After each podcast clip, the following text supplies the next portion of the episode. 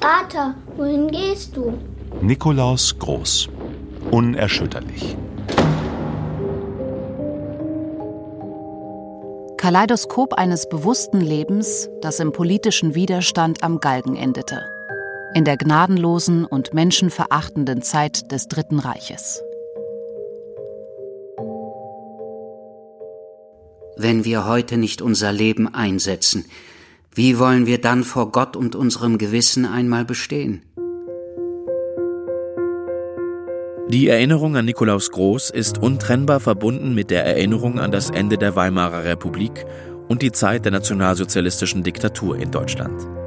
Hatte er zuerst vor den Gefahren des Kommunismus gewarnt, so spürte er seit dem Ende der 20er Jahre, früher als viele andere, dass die größere Bedrohung vom Nationalsozialismus ausging. Schon früh erkannte er den zutiefst unchristlichen und unmenschlichen Charakter dieser Bewegung.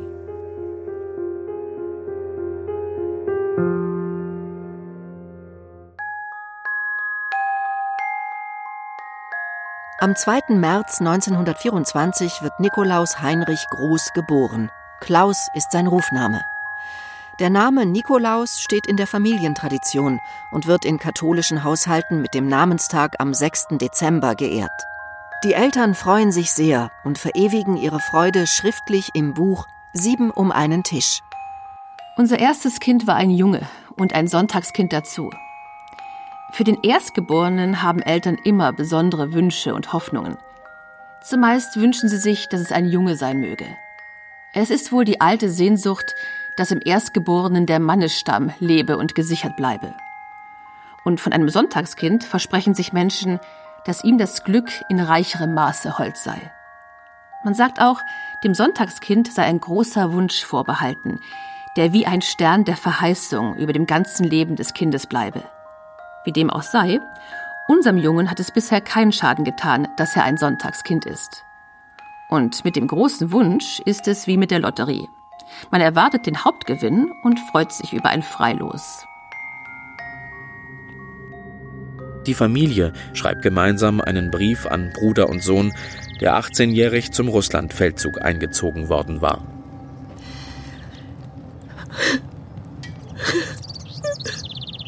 Mutti, was ist?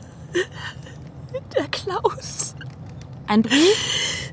Gibt es Nachrichten? Mutti, sag doch, was ist. Wir können nur noch beten. Zeig mir mal den Brief. Aber das ist. Das, das ist ja unser Brief. Unser Brief an Klaus. Unzustellbar. Er kommt als unzustellbar zurück.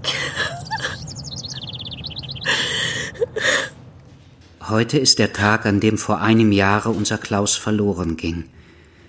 Wie mich dieser Gedanke beschäftigt. Im Geiste war ich heute früh um sieben Uhr mit euch in der Messe, stand mit euch in der gleichen Gemeinschaft, um für unseren vermissten Jungen zu beten. Möge es euch wie ein kleiner Funken stillen Glückes und starken Trostes ins Herz gefallen sein, dass wir in dieser Stunde verbunden waren wie je zuvor.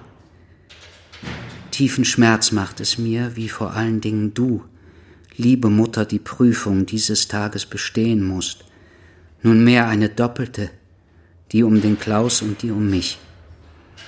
Aber ich helfe dir, liebe Mutter. Ich habe viel Zeit für das Gebet und ich lasse sie nicht ungenutzt. Bleibe auch du mit den Kindern immer bei mir. Mit Mitteilung vom November 1943 gilt Nikolaus Heinrich Groß, genannt Klaus, offiziell seit dem 6. September 1943 als vermisst. Längst ist der Krieg, der von Deutschland ausging, auch auf das Land selbst zurückgefallen. Über Köln werden seit 1942 massenweise Bomben abgeworfen. Viele Menschen fliehen oder werden evakuiert. Viele Familien wurden zerrissen. Auch Familie Groß muss sich trennen, um nicht alle der großen Gefahr in Köln auszusetzen. Der Älteste ist im Krieg. Bernie ist in Köln geblieben. Auch die Mutter bleibt mit der Jüngsten im Kölner Kettelerhaus. Die anderen Kinder konnten evakuiert werden. Die Familie hält mit sogenannten Rundbriefen Kontakt. Köln, den 2. Juli 1944. Rundbrief Nummer 1 an alle Großens fern von Köln. Liebe Kinder, nun, da wir in alle Welt verstreut sind, wollen wir darauf achten, dass das Band nicht zerreißt, das uns in unserer Familie zusammenhalten und an das Elternhaus binden soll. Was hier in der Heimat vorgeht, was der eine oder der andere draußen erlebt und mitteilt, das soll in regelmäßigen Rundbriefen getreulich verzeichnet und den Einzelnen an Ost- oder Bodensee, an Ruhr oder Sieg mitgeteilt werden.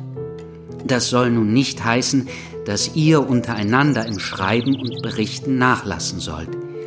Wir wollen hier nur sammeln, was aus dem Blickfeld des Elternhauses allen zur Kenntnis zu bringen und was von unserer Gemeinschaft her zu sagen und in Erinnerung zu halten ist.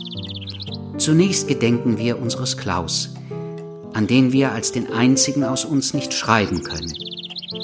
Wir vergessen ihn nicht im Gebet. Gestern haben wir unseren lieben Professor Marianne glücklich in den Sonderzug nach Bansin gebracht. Es hat liebe Mühe und Not gekostet. Die Schlafdecke musste ihr schon nachgetragen werden, als sie kaum 500 Schritt von Hause fort war. Mit der Zerstreutheit, die nur den Leuten der Literatur und Kunst erlaubt und zu verzeihen ist, kannte sie weder Wagen noch Abteilnummer des Sonderzuges, in dem sie ihren Platz zu suchen hatte. Als der Zug schon zur Abfahrt angesagt war, haben wir sie energisch in das erste beste Abteil gesteckt, damit nicht aller Trennungsschmerz vergeblich ertragen, die Tränen umsonst geflossen und die Butterbrote für die Katz geschmiert waren.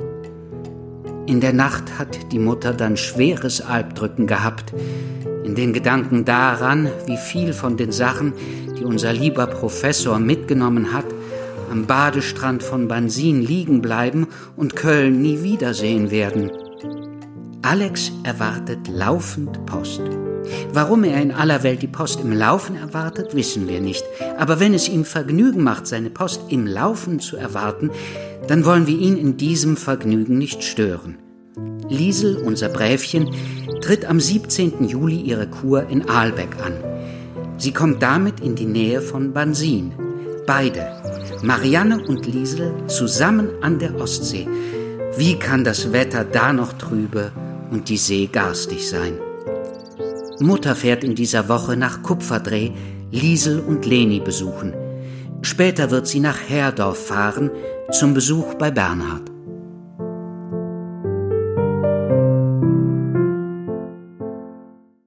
Seine Tochter Marianne. Dies schrieb er kurz vor dem 20. Juli 1944, als Vater und Mutter unter den Bombenangriffen litten, als sie die schmerzliche Trennung von ihren Kindern verkraften mussten. Und trotzdem schrieb er so humorvoll, so liebevoll auch in der Kritik.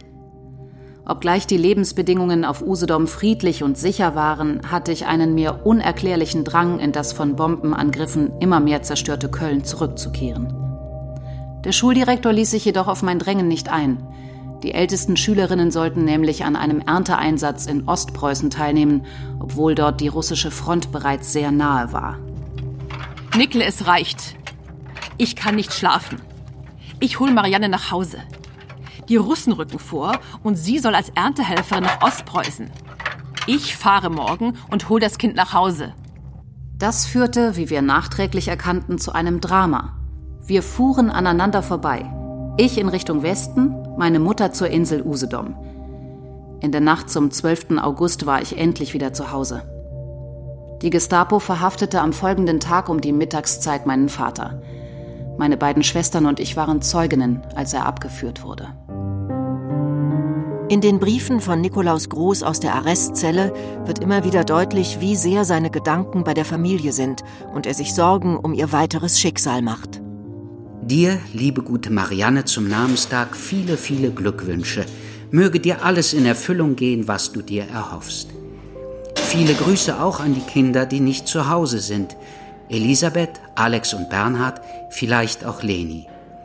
Vergesst die Grüße von Vater nicht, wenn ihr ihn schreibt. Sie können mir auch schreiben. Hat es keinen neuen Angriff auf Köln gegeben? Ist bei euch noch alles heil? Seid ihr noch alle gesund? Was macht Opa Groß und Opa Koch? Herzinnigen Gruß dir, liebe Mutter. Grüße für Bernie mit ihrem Michael, Marianne, Elisabeth, Alex, Bernhard und Leni. Bleibt gesund und starken Mutes, wie ich es bin, euer Vater. Das Feiern und Gedenken des Namenstages hatte in der katholischen Tradition über Jahrhunderte eine größere Bedeutung als das Feiern des Geburtstages. Somit ist es nicht verwunderlich, dass Nikolaus Groß seiner Tochter besondere Glückwünsche zu ihrem Namenstag schickt und auch versichert, dass er am 6. Dezember den vermissten Sohn Nikolaus Heinrich besonders ehren wird. Der Krieg tobt an den Fronten. Die Bomben fallen auf die Zivilbevölkerung und doch schleicht sich auch in der Not der Alltag, das Einerlei ein. Berlin Tegel, den 5.11.44 Allerliebste Mutter, ihr lieben Kinder alle, wieder kann ich mich zu einem Brief an euch hinsetzen. Es sind mittlerweile so viele Tage ins Land gegangen. Da brennen die Schmerzen der Trennung nicht mehr so heiß. Die Gewohnheit schleift vieles ab. Das Leben ist so und man kann es nicht ändern. Aber ich bitte euch mit heißem Herzen, Vergesst mich nicht in eurem Gebet und Opfer.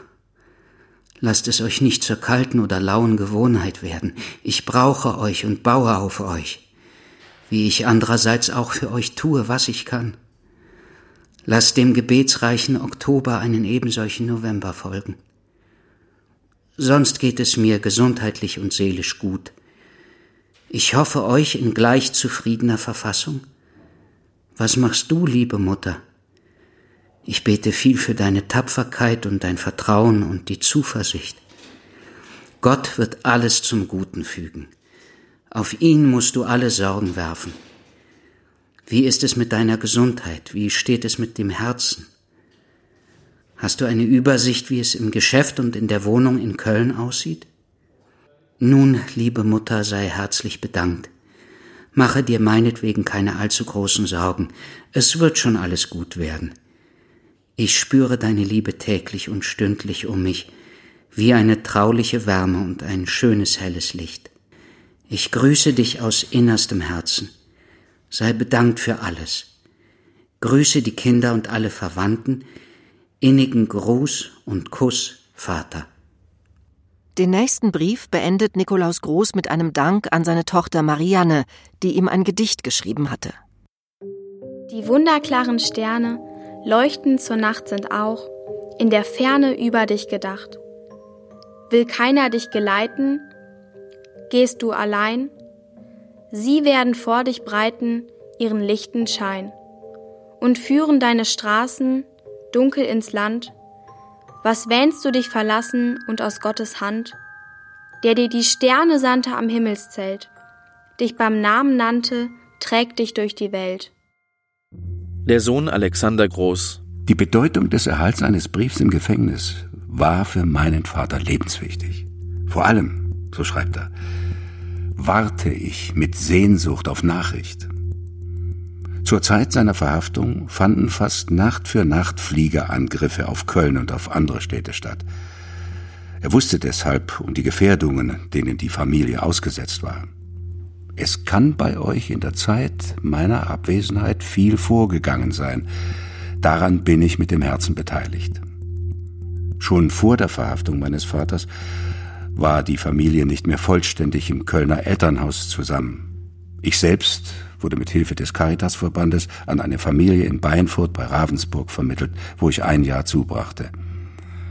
Alle traurigen Nachrichten, auch die vom Tod meines Vaters, musste mir die dortige Pfarrschwester Johanna nahebringen. Eine schwierige und undankbare Aufgabe, die sie selbst oft nur mit Tränen in den Augen leisten konnte.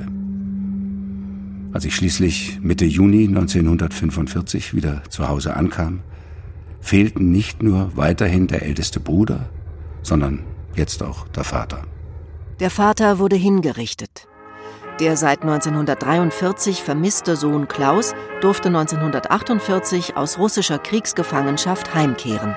Und jetzt geht eine Bewegung durch die Massen. Und in diesem Moment läuft der 199. Heimkehrerzug hier im Hauptbahnhof ein. Und das Singen und das Tücherschwenken, das will kein Ende nehmen. Und jetzt öffnen sich die Türen des Heimkehrerzuges und die Männer, die jahrelang draußen in Russland waren, kommen heraus